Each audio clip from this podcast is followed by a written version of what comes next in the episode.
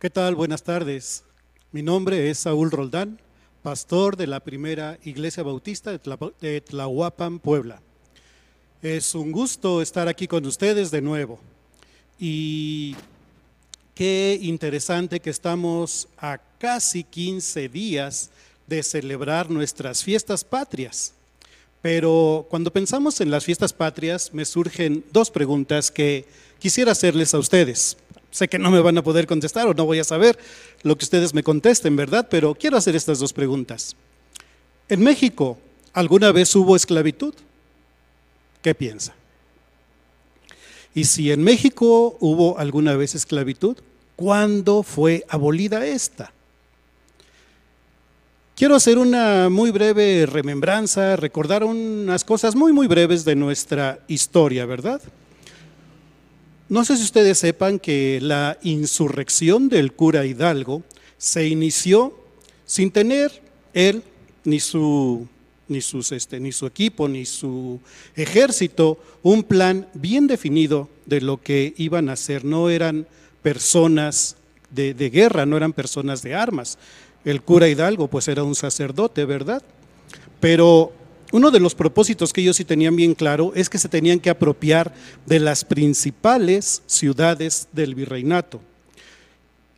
De septiembre a noviembre del año de 1810, perdón, lograron apoderarse de tres ciudades importantes, tres ciudades importantes para aquella época. Fueron Guanajuato, Valladolid y Guadalajara. Ah, mencioné Valladolid es lo que significa hoy Morelia. ¿Por qué estas tres ciudades, Guanajuato, Valladolid, hoy Morelia y Guadalajara? Porque en aquel entonces, estamos hablando de los 1800, 1810, eran las ciudades más pobladas y eran las ciudades donde más circulaba el capital, donde había mayor volumen de capital. Hidalgo, el cura Hidalgo, cuando estuvo en la ciudad de Valladolid, él ordenó al intendente de la ciudad, eh, eh, de nombre José María Anzorena, le ordenó promulgar un decreto que aboliera la esclavitud.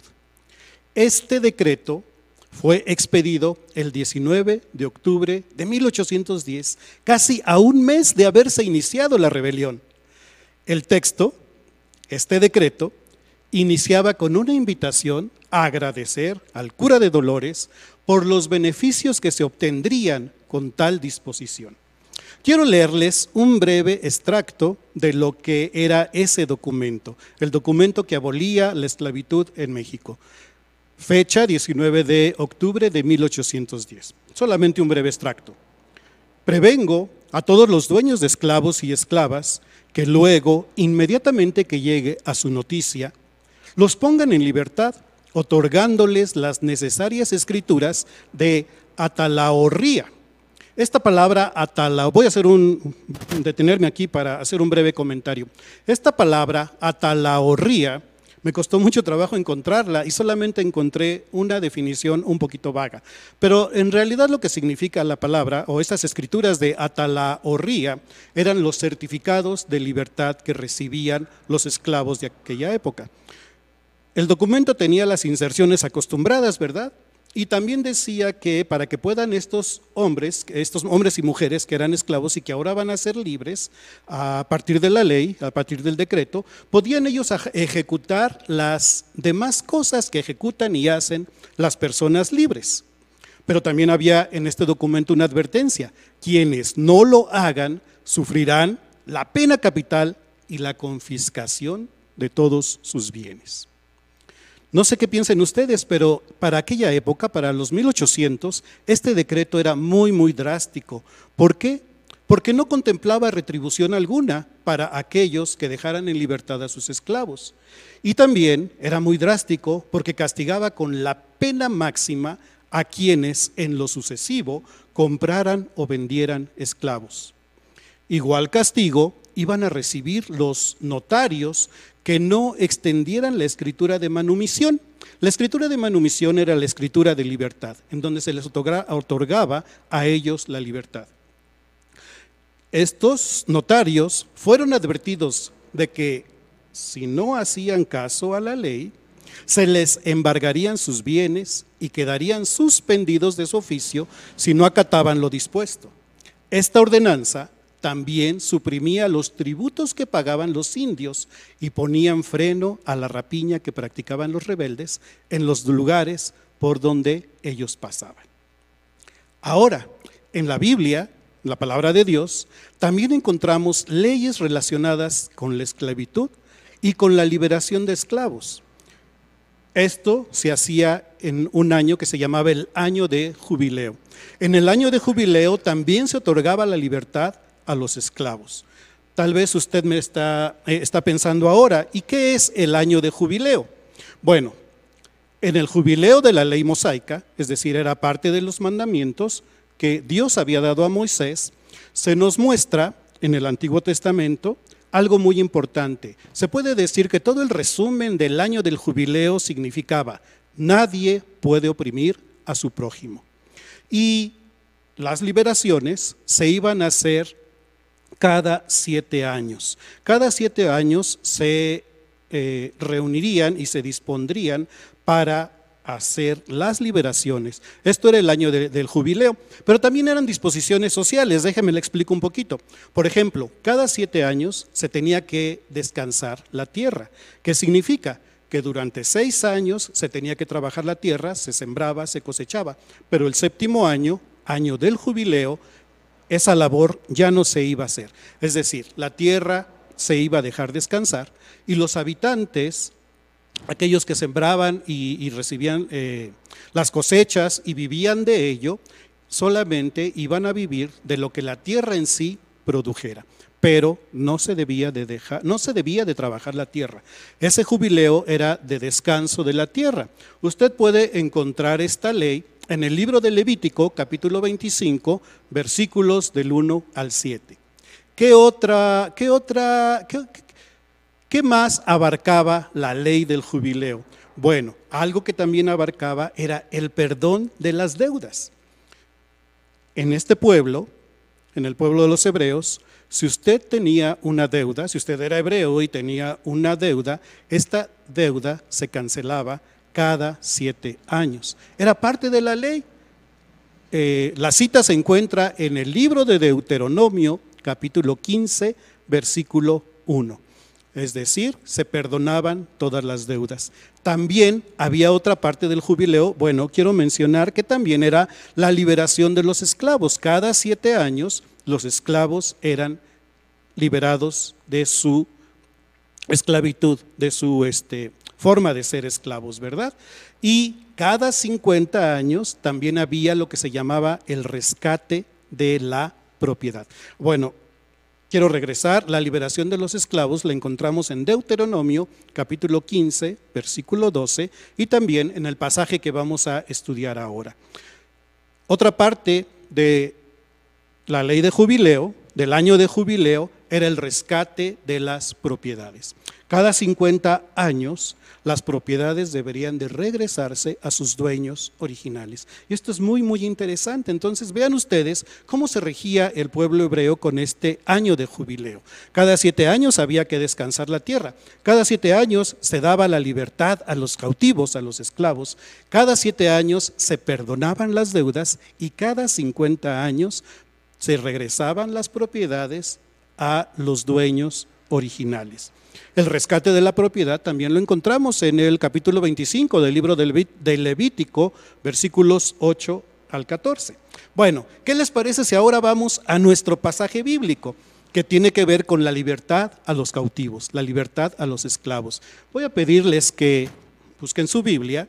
Les sugiero que tengan su Biblia a la mano siempre que vayan a empezar a escuchar la transmisión, ya tengan ustedes su Biblia a la mano. También una sugerencia es que tengan papel y con qué escribir. Porque muchas veces hay cosas interesantes. Bueno, ah, estoy pensando ahora, tal vez usted escucha otra vez la grabación y ahí puede recordar todo esto, ¿verdad? Pero bueno, mi sugerencia es que si le gusta, haga sus anotaciones en una libreta. Abramos nuestra escritura, nuestra Biblia, en Levítico capítulo 25, versículos del 35 al 55. El pasaje que vamos a estudiar en esta tarde se encuentra en Levítico capítulo 25, versículos 35 al 55. ¿Les gustaría leer conmigo? Voy a leer el pasaje. Y cuando tu hermano empobreciere y se acogiere a ti, tú lo ampararás como forastero y extranjero vivirá contigo no tomarás de él usura ni ganancia, sino tendrás temor de tu Dios y tu hermano vivirá contigo. No le darás tu dinero a usura, ni tus víveres a ganancia. Yo Jehová vuestro Dios que os saqué de la tierra de Egipto para daros la tierra de Canaán, para ser vuestro Dios. Y cuando tu hermano empobreciere, estando contigo, y se vendiere a ti, no le harás servir como esclavo como criado, como extranjero estará contigo, hasta el año de jubileo te servirá. Entonces saldrá libre de tu casa, él y sus hijos consigo, y volverá a su familia y a la posesión de sus padres se restituirá. Porque son mis siervos los cuales saqué yo de la tierra de Egipto. No serán vendidos a manera de esclavos. No te enseñorearás de él con dureza, sino tendrás temor de tu Dios. Así tu esclavo como tu esclava que tuvieres serán de las gentes que están en vuestro alrededor. De ellos podréis comprar esclavos y esclavas. También podréis comprar de los hijos de los forasteos, de los forasteros que viven entre vosotros, y de las familias de ellos nacidos en vuestra tierra, que están con vosotros, los cuales podréis tener por posesión. Y los padres dejar en herencia para vuestros hijos después de vosotros, como posesión hereditaria. Para siempre os serviréis de ellos, pero en vuestros hermanos, los hijos de Israel, no os enseñorearéis, cada uno sobre su hermano con dureza. Si el forastero o el extranjero que está contigo se enriqueciere, y tu hermano que está junto a él empobreciere, y se vendiera al forastero o extranjero que está contigo, o a alguno de la familia del extranjero, después que se hubiere vendido, podrá ser rescatado. Uno de sus hermanos lo rescatará, o su tío o el hijo de su tío lo rescatará, o un pariente cercano de la familia lo rescatará, o si sus medios alcanzaren, el mismo se rescatará. Hará la cuenta con el que lo compró desde el año que se vendió a él hasta el año de jubileo, y ha de, ha de apreciarse el precio de su venta conforme al número de los años. Y se contará el tiempo que estuvo con él conforme al tiempo de un criado asalariado. Si aún fueren muchos años conforme a ellos, devolverá para su rescate del dinero por el cual se vendió. Y si quedare poco tiempo hasta el año del jubileo, entonces hará un cálculo con él y devolverá su rescate conforme a sus años, como con el tomado a salario anualmente hará con él. No se enseñoreará en él con rigor delante de tus ojos. Y si no se rescatare en esos años, en el año de jubileo saldrá él y sus hijos con él, porque mis siervos son los hijos de Israel, son siervos míos, a los cuales saqué de la tierra de Egipto, yo Jehová vuestro Dios. ¿Qué les parece, hermanos, todo esto? ¿Qué les parece todo esto, todo este pasaje tan interesante, verdad? Lo que yo veo aquí en la escritura son tres condiciones acerca de la persona, acerca del el pueblo de Israel. Tres condiciones para el hermano, tres condiciones para el judío. Primero era el hermano pobre, después el hermano esclavo y después el hermano rescatado conforme vamos leyendo. Puede tener, por favor, su Biblia abierta para que usted vaya viendo los textos, ¿verdad? Los versículos bíblicos. De versículo 35 a versículo 38 nos habla precisamente del hermano pobre. Es muy interesante lo que dice, porque empieza, y cuando tu hermano empobreciere, estos mandatos prohíben específicamente hacer dinero con la desgracia de un hermano que ha empobrecido. Y se dice que no se debe de sacar provecho de la miseria de un hermano pobre. El mandato es simple y que dice después de versículo este 35, tú lo ampararás. Entonces vean esta situación, cuando tu hermano empobreciere, ¿cuál es el mandato? Tú lo ampararás. ¿Qué más tienes que hacer? Si tu hermano empobreciere, dice el siguiente texto, el siguiente versículo, no tomarás de él usura ni ganancia, sino tendrás temor de tu Dios y tu hermano vivirá contigo. El Señor Jesús dio un mandato similar allá por Lucas capítulo 6, versículo 34, cuando preguntó, ¿qué mérito tendríamos si damos o ayudamos solo a aquellos que sabemos que pueden devolvernos el favor? ¿Qué tiene que ver la usura con esto? La usura es interés por cierto dinero. Interés, y muchas veces es un interés desmedido por el dinero. En la época de los profetas, el profeta Ezequiel enumeró esto, la usura, como uno de los crímenes más graves. Este, este pecado de la usura estaba incluido junto con el pecado de asesinato y con el pecado de adulterio. Déjame, darte la cita bíblica. Profeta Ezequiel, capítulo 18, versículos 11 al 13. Y también allí mismo, en las escrituras de Ezequiel, capítulo 22, versículo, versículo 12. Esta ley que prohíbe la usura, tristemente fue violada por la comunidad israelita en el post-exilio. Vea usted el libro de Nehemías, capítulo 5, los primeros 11 versículos, y van a ver ustedes cómo Israel violó esta ley, ¿verdad? Un dato interesante. Fíjate que, fíjense hermanos, que en la Europa medieval, los cristianos a menudo se negaban a prestar dinero con interés, debido a estas leyes bíblicas contra la usura.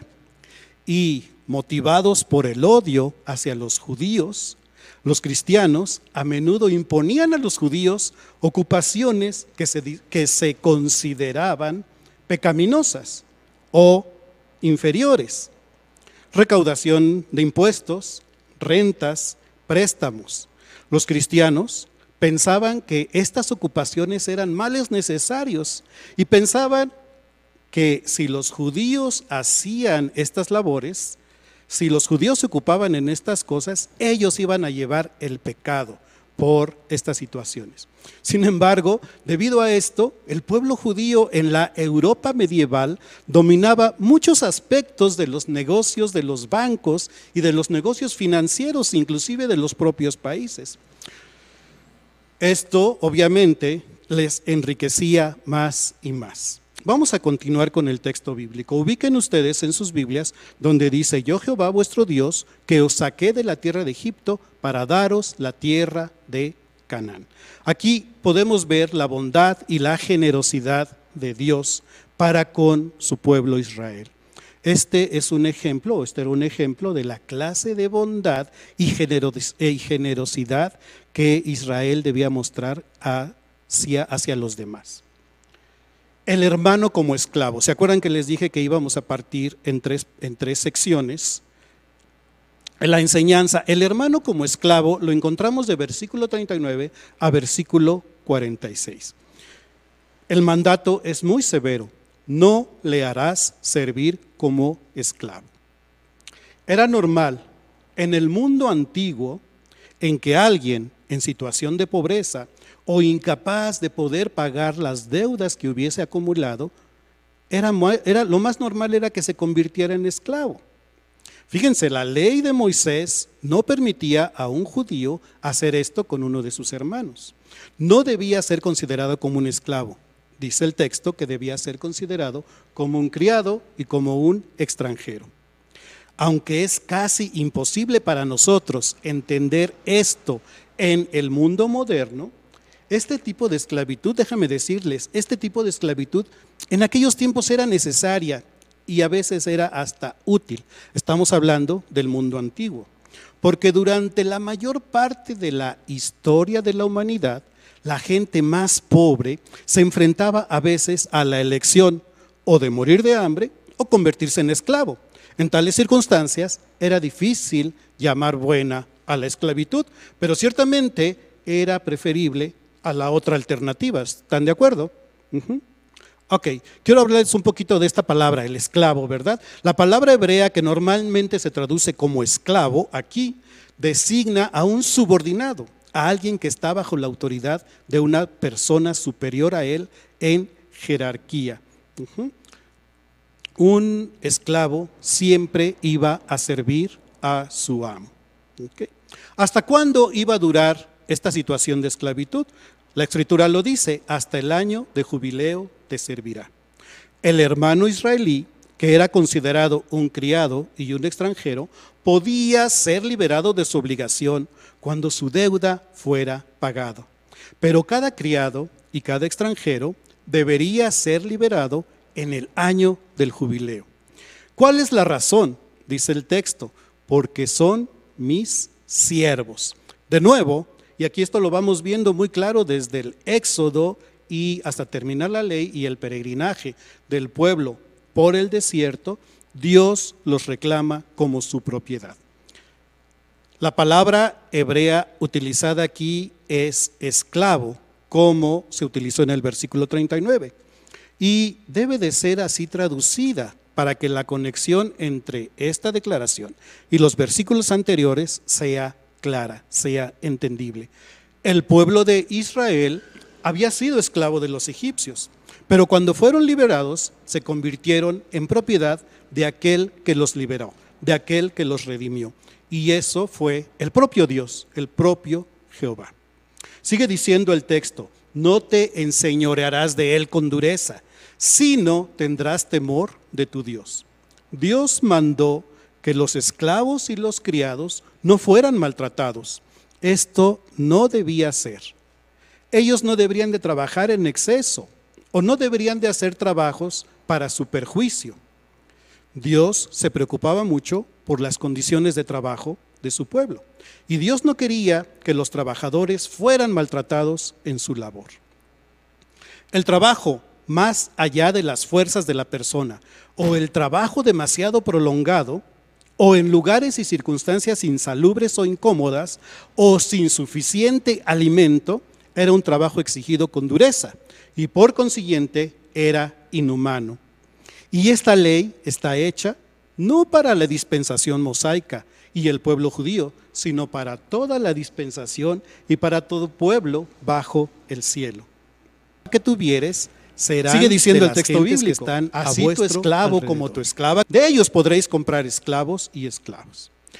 El pueblo de Israel tenía autorización de comprar esclavos y de comprar esclavas, pero no de su propio pueblo. Ellos podían comprar esclavos, pero de los pueblos que estaban alrededor. Ajá. Los esclavos extranjeros, por deuda o por pobreza, como ya había explicado, no tenían los mismos derechos que los esclavos israelitas, que estaban en servidumbre por deuda.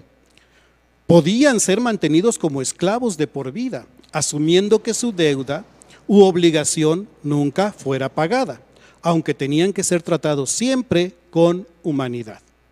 Y aquí estoy recordando que si un esclavo era golpeado por su amo y era lastimado, este esclavo tenía la, este, tenía la autorización, la autoridad de ir delante de los gobernantes, delante de Moisés, y de pedir por la razón de ser lastimado, pedir su libertad y la libertad se le, se le otorgaba. Denle una leída, leidita al libro del Éxodo y van a encontrar cosas muy interesantes. Por ejemplo, Éxodo capítulo 21, versículo 16, dice específicamente que secuestrar a un hombre para venderlo era un pecado y no estaba permitido en el pueblo de Israel.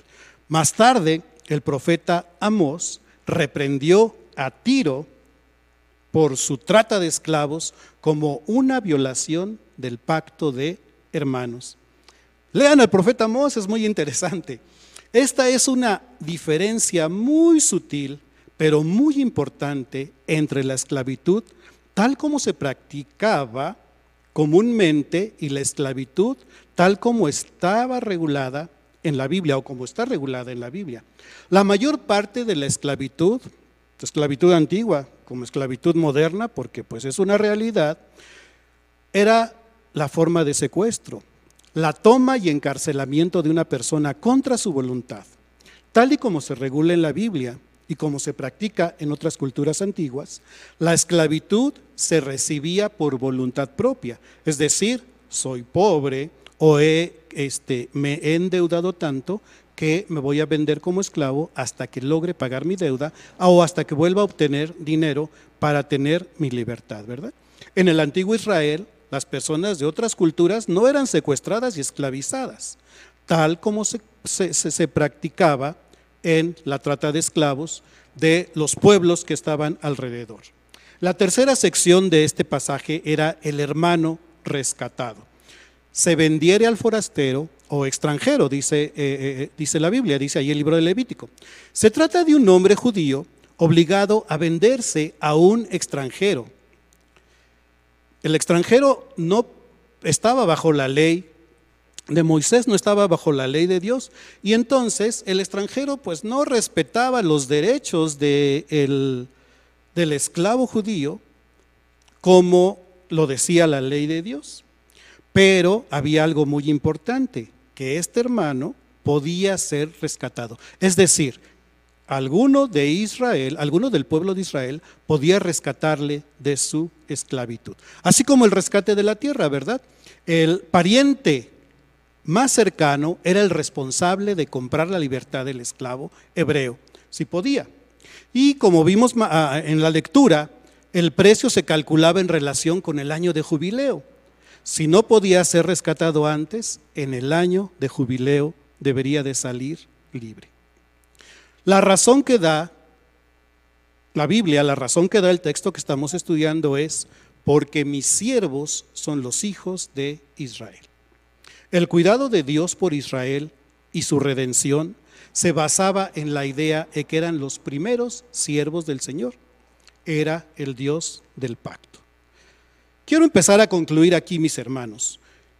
Dos cosas. Podemos ver un gran principio y también una gran verdad. ¿Cuál es el principio? El principio que encontramos aquí en este pasaje tan, tan interesante, tan lleno de enseñanza, es el trato que se debían de tener entre hermanos. El hermano que empobrecía, el hermano que era este esclavo y el hermano que era rescatado. Y aquí, como ya había comentado, aunque a un hebreo le estaba prohibido esclavizar a un hermano de raza, si un israelita empobrecía, podía pagar sus deudas vendiéndose a su acreedor y sirviéndole a manera de esclavo. Recuerden por ahí, versículo 39 de capítulo 25 Levítico. Debe aclararse que en Israel no había esclavos en el sentido normal que tenía este concepto entre las naciones paganas del mundo antiguo. En cambio, los israelitas sí podían comprar esclavos extranjeros. Sin embargo, el trato del extranjero siempre debía de ser un trato humanitario. En esto, los israelitas deberían de ser muy diferentes a los paganos. En el año de jubileo, quien estuviera al servicio de otro israelita podía obtener su libertad completa. El amo debía despedirlo con provisiones. Esto era una especie de indemnización o compensación por su tiempo de servicio. La base de este trato es el hecho de que los israelitas fueron esclavos en Egipto y Dios los rescató. Lean el libro de Deuteronomio. Por ello no debían imitar el trato opresivo que, ellos sufrieron en Egipto cuando fueron maltratados como esclavos. Esto me recuerda algo muy importante. Cristo voluntariamente se hizo esclavo. El sentido exacto de la palabra siervo en Filipenses capítulo 2, versículo 7. ¿Por qué se hizo el Señor Jesús esclavo? Lo dice para servirnos. El apóstol Pablo también dijo, me he hecho, me he hecho siervo, es decir, esclavo de todos para ganar a mayor número. Primera de Corintios capítulo 9, versículo 19. Los cristianos, los que creemos en Cristo, debemos imitar el ejemplo de ambos, del Señor Jesús y del apóstol Pablo. Pensemos, en su venida, Jesús trajo un jubileo, pero era un jubileo espiritual. Y me gustaría leer aquí un pasaje, Lucas capítulo 4, versículos del 18 al 21.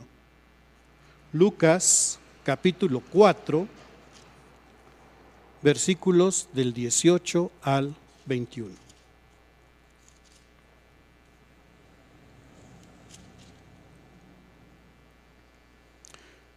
Palabras del Señor Jesús. El Espíritu San, el Espíritu del Señor está sobre mí, por cuanto me ha ungido para dar buenas nuevas a los pobres.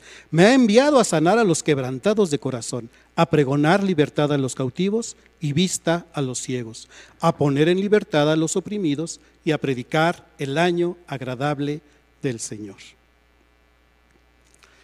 Ha dado libertad a todos los cautivos, todos aquellos que fueron cautivados o eran cautivos del diablo y del temor a la muerte. En el Señor Jesús nosotros ya tenemos vida eterna. Todos los que hemos confiado en la obra redentora de Jesús, ya no tenemos por qué tener temor a la muerte, ni tampoco tenemos por qué seguir siendo cautivos del diablo ni del pecado. Por Él, por el Señor Jesús, tenemos también las arras del Espíritu Santo, que es la prenda de garantía de todas las posesiones que ya tenemos y que recibiremos cuando vivamos en su presencia. Quiero recordarles también, yo no sé si usted ha leído el libro de Ruth, pero todo el libro de Ruth se basa en las acciones de Booz, que redimió la propiedad de Elimelech, suegro de Ruth. De esta manera, Booz restauró no solo el patrimonio, sino también la posteridad de la familia.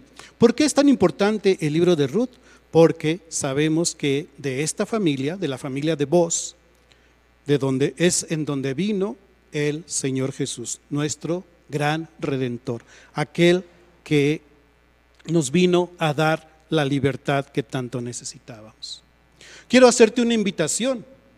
Quiero invitarte a que en este momento puedas orar y puedas agradecerle a este Dios de amor por toda la bondad que ha hecho para con nosotros. Quiero que le agradezcas a Dios porque envió a su Hijo Jesucristo por nuestro rescate.